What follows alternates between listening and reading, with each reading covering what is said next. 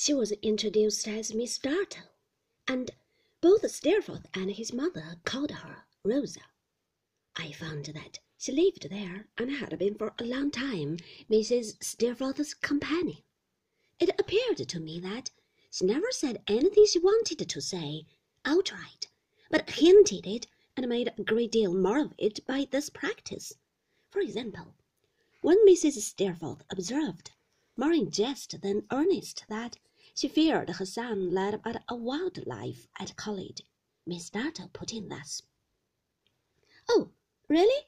You know how ignorant I am, and that I only ask for information. But isn't it always so?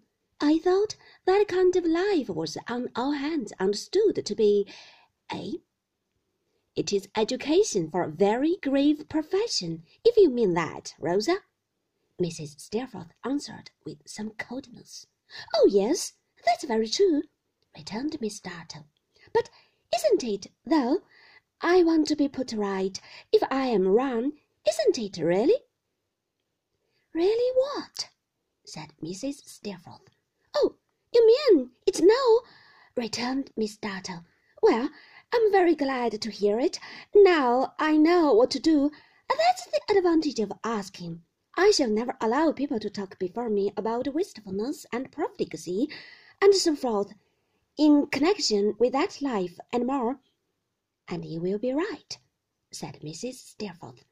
My son's tutor is a conscientious gentleman, and if I had not implicit reliance on my son, I should have reliance on him.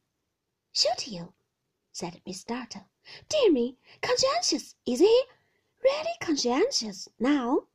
Yes, I'm convinced of it, said Mrs. Steerforth.